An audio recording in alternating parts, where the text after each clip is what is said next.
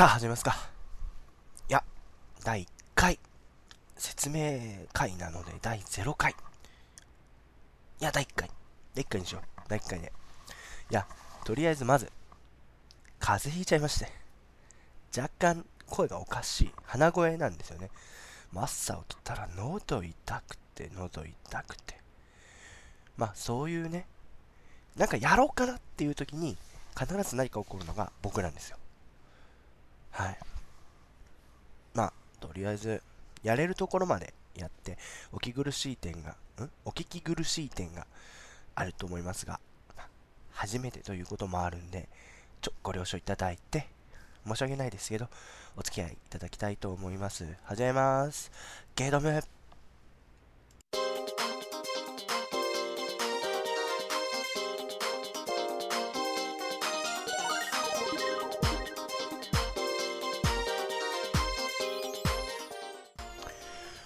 よっよし、後戻りはできねえよ。分かってるよ。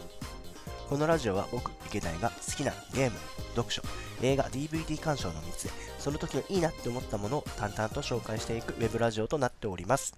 まあ、ゲードムのタイトルも、ゲーム、読書、ムービー鑑賞の頭文字を取ってゲードム、まあ、ありきたりなんですけど、そのあたりは素人考えと思っていただければ幸いだと思います。まあ、一人喋りっていうか、ウェブラジオ自体がはず初めて、もうウェブラジオ童貞なんで、まあ、そのあたりも考慮いただいてお聞いていただければいいと思います。はい。自己紹介。はい。えー、僕の名前は池田と申します。清水区、静岡市の清水区に住むアラサーの一般人です。好きなものはゲーム、読書、映画鑑賞、あと平成仮面ライダー、クーガから始まって今はガイム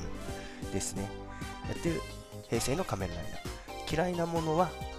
まあ自分の嫌いなものを延々とレビューしてくる人。興味があるものに関してはいいんですけど、もう俺これ絶対無理っていうものに関して、無理やりアサルトマーケティングしてくるのはちょっと苦手かなって思います。まあ、大体そういうものは少ないんですけど、つい最近ちょっと自分がもう絶対この人と会わないっていうアーティストがあったんですけど、そのライブに行ったよっていう自慢話を延々と聞かされて、もううんざりしてました。俺それ絶対聞かないから。何番目の何曲目とか言われても、無理無理無理無理無理。はい。で、初回ということもあるんで、まあ簡単に自分の中でもこう手探りでやってきます。今日はゲームを紹介します。簡単に説明しますと、えー、それぞれゲーム、読書、ムービー鑑賞といった3つのカテゴリーを作りましてそれについて話していきますなんで、えー、まあ、例えばその時の最新のものでなくてもいいんですよね例えば今はすげえスーパーマリオ面白かったとか今になっては芥川龍之介とか黒澤明とか、まあ、絶対それはないんですけど、まあ、そういったものやその時最新のもの今度出るもので言えば、まあ、ディアボロ3とかそんな感じのものをレビューしていけたらいいなと思います。はい。じゃあ早速始めていきますか。今日はゲームを紹介します。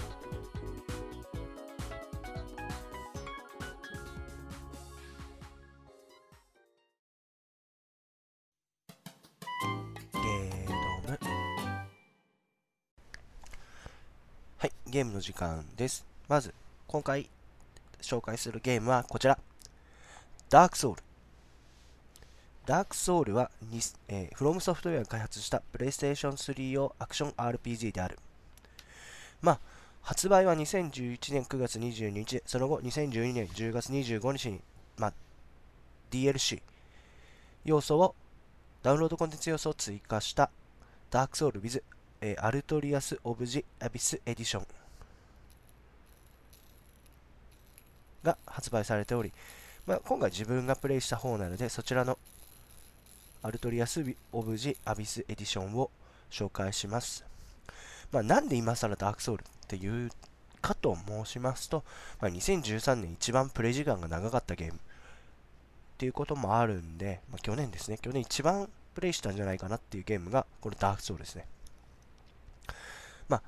ま、ず僕は、その、硬派なゲームっていうものはプレイしたことがないんですよ。もう、やるゲームも無双であったりとか、もう、1対1どんとこいみたいなゲームとか、まあ、コマンドバトル式の RPG とかしかやったことがなくて、どんどんいろいろなゲームに手を出してみようと思ったのが2013年なんですね。で、その、まず観点として2つあって、1つが信長の野望みたいなリアルタイムシミュレーション。で、もう1つが、このダークソウルのようなオープンワールドのゲーム。だも、今回はたまたま知り合いに、もうダークソウル面白い。もうね、慣れれば1時間ちょいでクリアできるんじゃないかなって言われて、じゃ、じゃあやってみますってことでプレイしたんですよ。で、まあ、2012年10月25日に出たんで、それ発売日に買ったんですよ。ただ、その時はもう難しくて投げました。はい。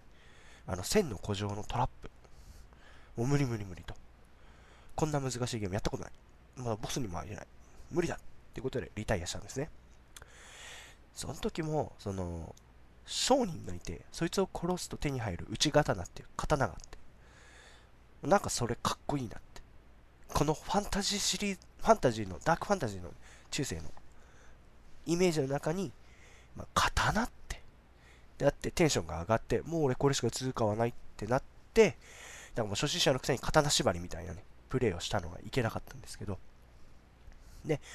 まあその後、2013年の8月まで、要するに1年間弱ぐらい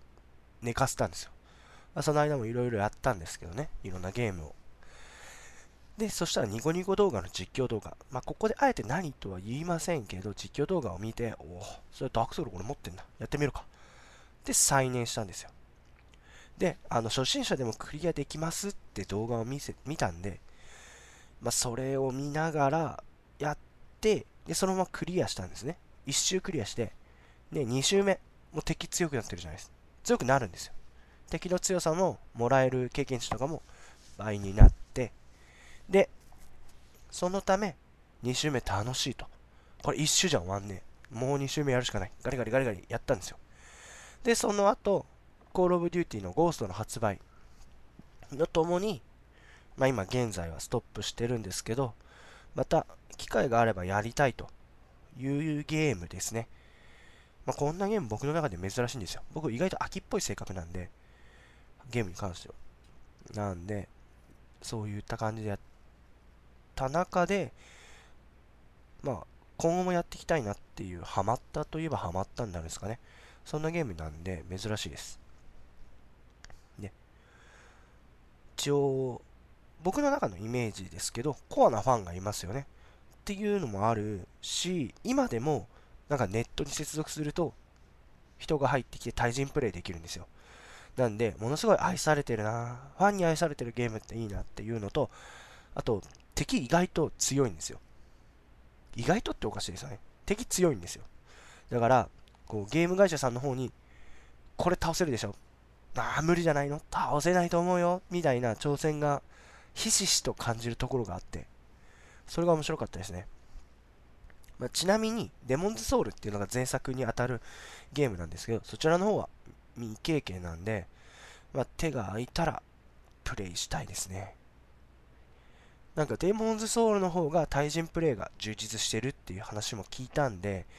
まあ、そっちの方もやってみたいなって思いますね。まあ、なんでそもそもダークソウルを今取り上げた？先ほど言った通りに2013年やったゲームっていうこともあるんですけど、例えばコマンドを入力したらちゃんとその通り動く。まだゲームとして当たり前なんですけど、それがもう認識しちゃえばキャンセルできないんですよ。テンパって慌てて回避ボタンを連打したら、その連打した分回避するんですね。だから、ちゃんと敵を見て的確な行動をしないと自分でピンチになるみたいな、そんな感じです。あと、無双の場合、まあ無双と比べてどうかっていうのもあれなんですけど、無双の場合って、敵が何十人何百人いたとしても全然余裕じゃないですか。もういける、一人って全然いける。ダークソウルはどんなにレベルが高くても、4、5人例えば囲まれるじゃないですか。そしたら、一瞬命の覚悟します。あ、やばい。なんとかしなきゃ。これ抜けなきゃ。みたいな。まあ、上手い人は多分もう全然余裕とか言い始めるんだと思うんですけど、僕下手くそなんで、もう、あ、やばい。俺死んだ。みたいな、なんか状況になるんですね。あと、死んだって言いますけど、意外と死んでもいいよ的な要素ってあるんですよね。何言ってるか分かんないと思うんですけど、死んだらセーブポイント、かがり火と呼ばれるセーブポイントがあるんですけど、そこからまあやり直して、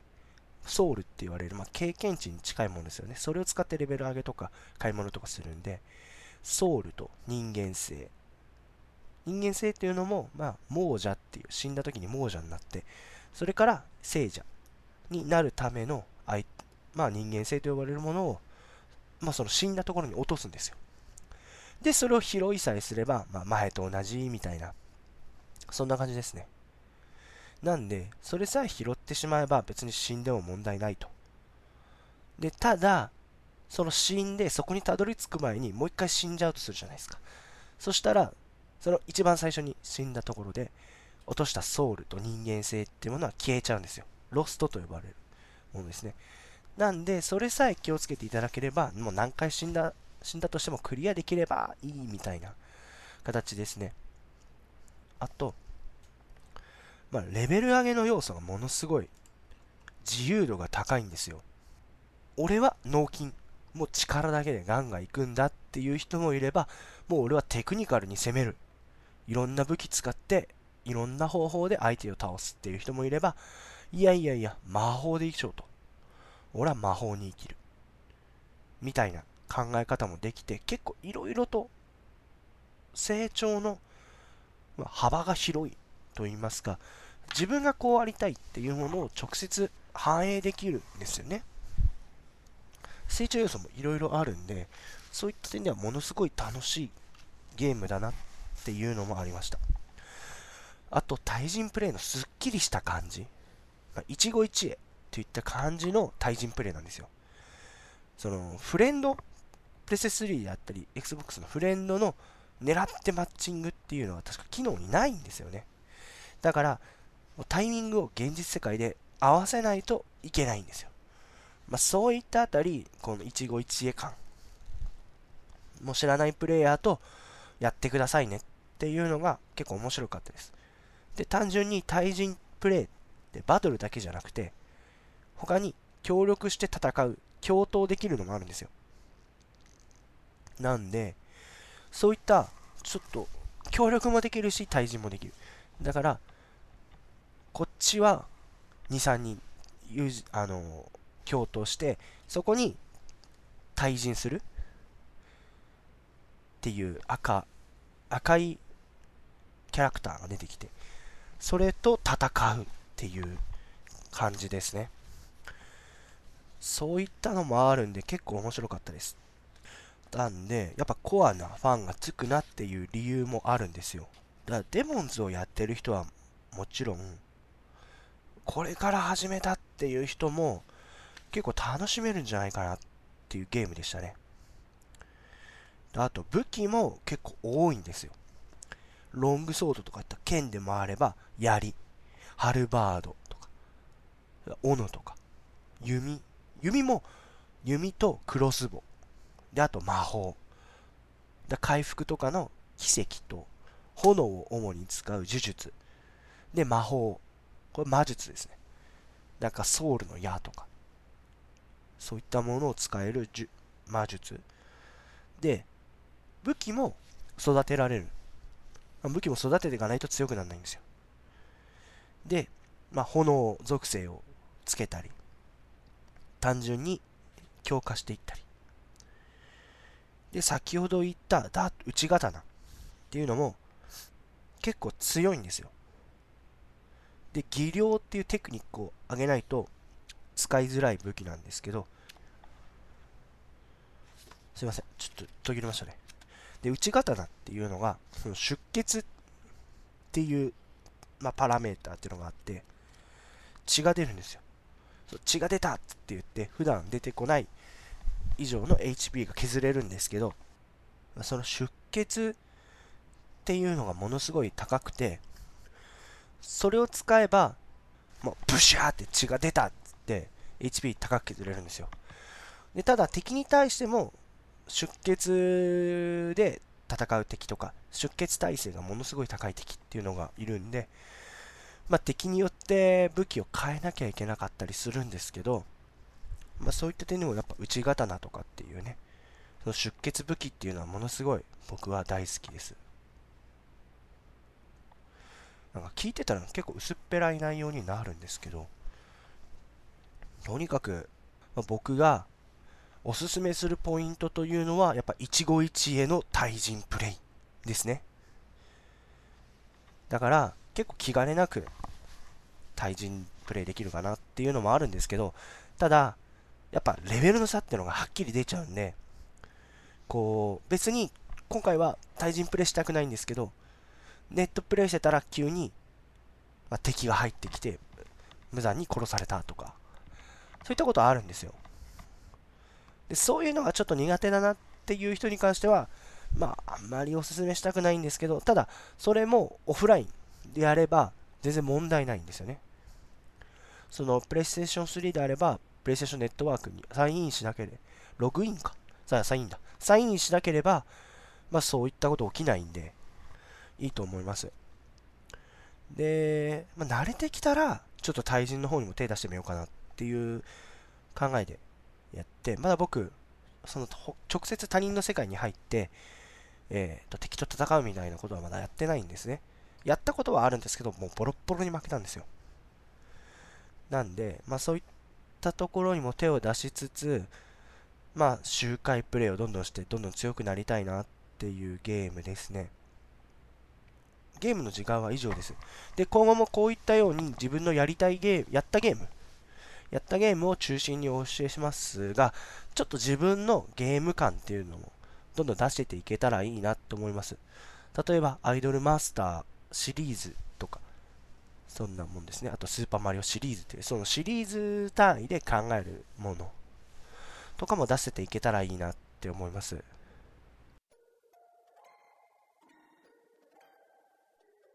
ゲードム。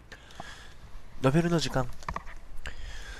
やっぱゲームだけじゃ物足りないっすよね。時間もちょっと短かったんで。今度はノベルについて紹介します。今回紹介するタイトルはこちら。評価。評価は2001年11月に刊行された米沢ほのぶの推理小説古典部シリーズ第1作であり第5回角川学園小説大賞内で申請されたヤングミステリーホラー部門で奨励賞を受賞後角川スニーカー文庫スニーカーミステリークラブから刊行された著者のデビュー作である。2012年4月に京都アニメーションによりアニメ化されています。まあ、評価面白かったですもんね。アニメ見ましたよ。特に、評価編でもぐっと掴まれたっていうのもあるね。あらすじです。何事にも積極的に関わろうとしない省エネ主義を信じようとする神山高校1年生の折木宝太郎は、姉智恵からの勧めで古典部に入部する。しかし、古典部には同じ1年生のチタンダエルも一身上の都合で入部していた。彼女の彼女の強烈な好奇心を発端として、宝太郎は日常の中に潜む様々な謎を解き明かしていく。やがて、宝太郎とは草レーンの福部聡と茨麻香も古典部の一員となり、活動目的が不明のまま古典部は復活する。ある日、宝太郎はエルから助けを求められる。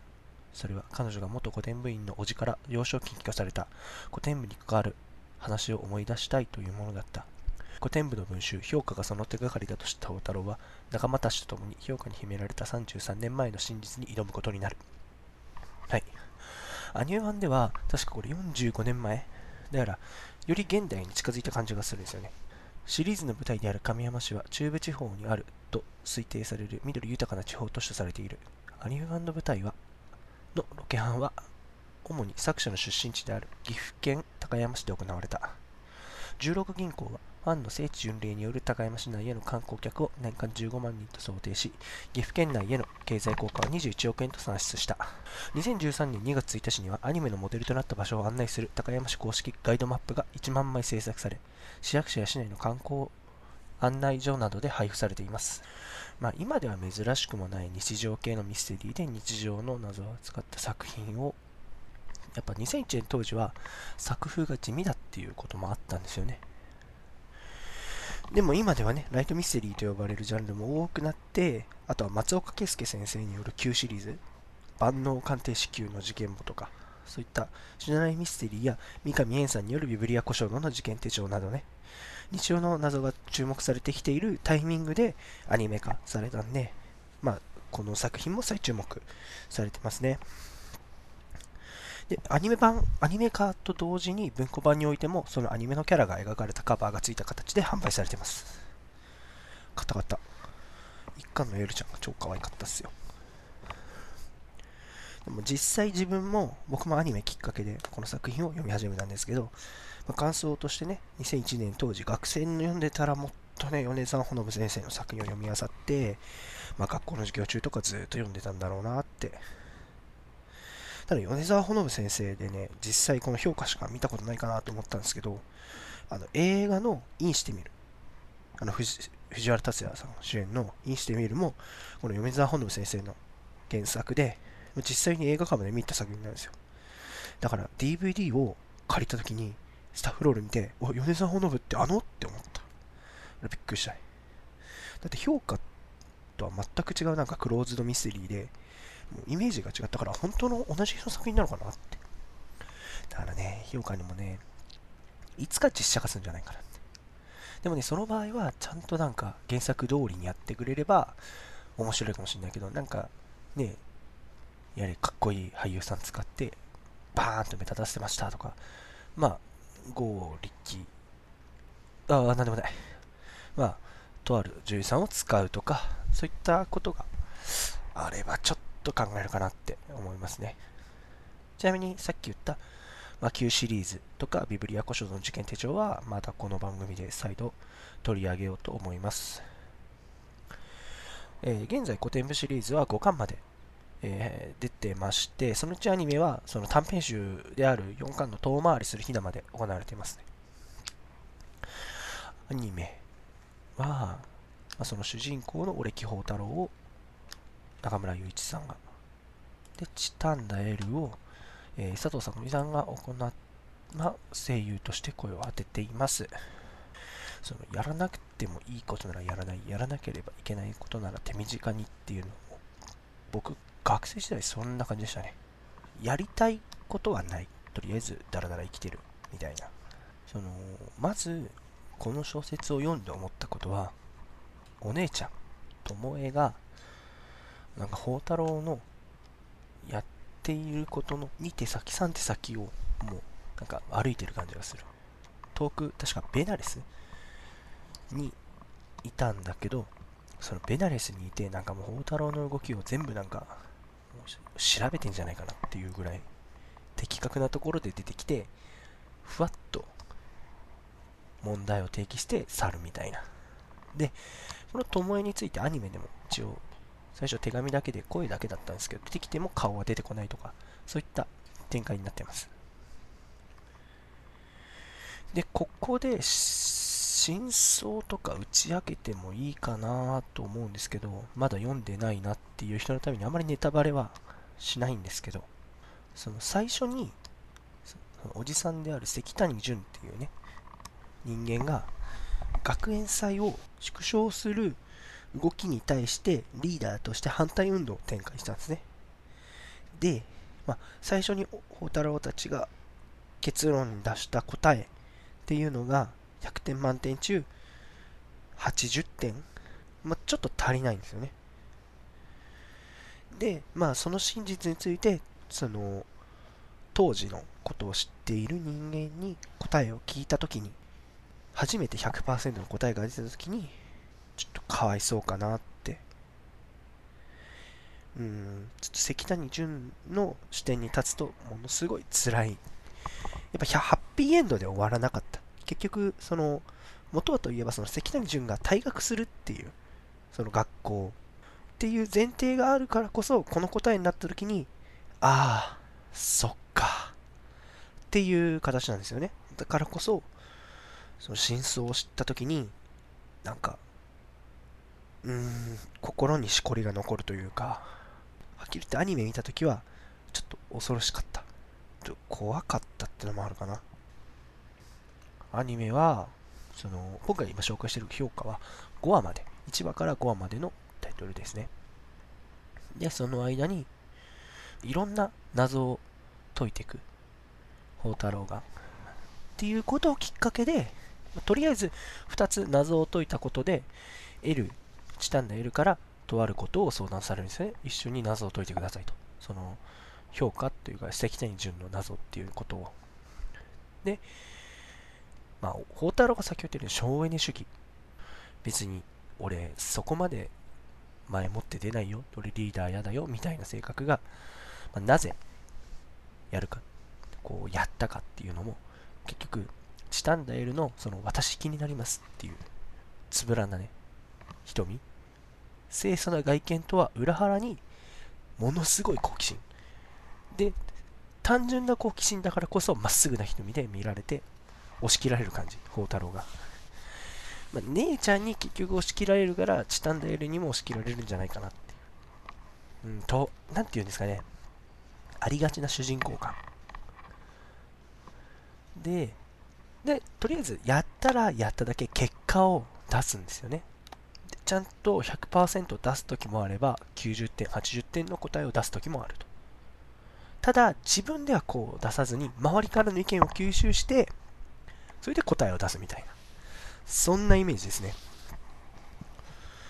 で、その、ありきたりな話かなっ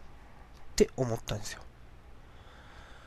まあ、僕が学生時代学園祭っていうのももちろんあった、あったあったあった、たんですけど、その時は別にこういった事件は起きてないし、まあ起きたら起きたらね、多分当事者にならない。僕はあの勉強する部活にいたから。うん、なんで、そういった点では、なんか、羨ましい。うん、その中にバラ色の学園生活っていう言葉が出てくるんですけど、まさにバラ色の学園生活じゃないかなって思います。はい。とりあえずはこれぐらいですかね。ただ、自作である愚者のエンドロールからっていうのはまだ喋ってないんですよ。だそれに関しても、ちょっとずつここで喋っていこうかなって。で、最後にやっぱ書き方としても指標批判っていうんですかね。その様々な面からの正当性、妥当性を検討するような解き方っていうのが僕そんなに読んだことなかったんですよ。それだからこそものすごい面白かったっていうのがありますね。名探偵コナンとか近代史を狙う事件簿って主人公がものすごい輝いてどんどん前に進んでいくタイプでもこの評価に関しては主人公がポンって立っていて周りがどんどん輝いてでそれに伴い事件が解決するようなイメージかなって思いますね日常の謎日常の謎だからその地味な作風から人物描写がしっかりかけて人気出たんじゃないかなって思います、まあ、今後もこういったように以前この2001年に出た作品なんで古いものから新しく出た著者まで紹介しようかなって思います。で現在読んでいる作品が角川文庫で出てる太田しおり先生の桜子さんの足元には死体が埋まっているっていう作品を今読んでまして、これもなんかな、キャラミステリー、キャラノベルみたいな形ですね。そういったものをね、読み始めてるんで、またそれも読み終わったら、こちらの方で紹介しようかなって思います。で、多分、今仕事上、ものすごい、がっつり本を読むっていうことを、時間を取るのが難しいんで、ライトノベル主体になってしまうんですけど、まあ、思いっきり読んで、あ、面白かったあったらその場で撮るかもしれないんで、また、拙い、今回のように拙い内容になってしまいますが、よろしくお願いします。あ、映画の時間ないや。はい、エンディングです。まあ、映画の時間はね、僕の喉の限界ということもあるんですけど、単純に語れるものが今ちょっと手元にない。実際映画館まで行って見に行ったのは最近だと仮面ライダーの映画 DVD だとパシフィックリムを買ったんで、で、それ見たんですけど、まあ、また後日。で、今見れてないっていうのが、えっ、ー、と、名探偵コナンの絶海のプライベートアイ。で、これも、まあ、いつか見ようかなって思ってます。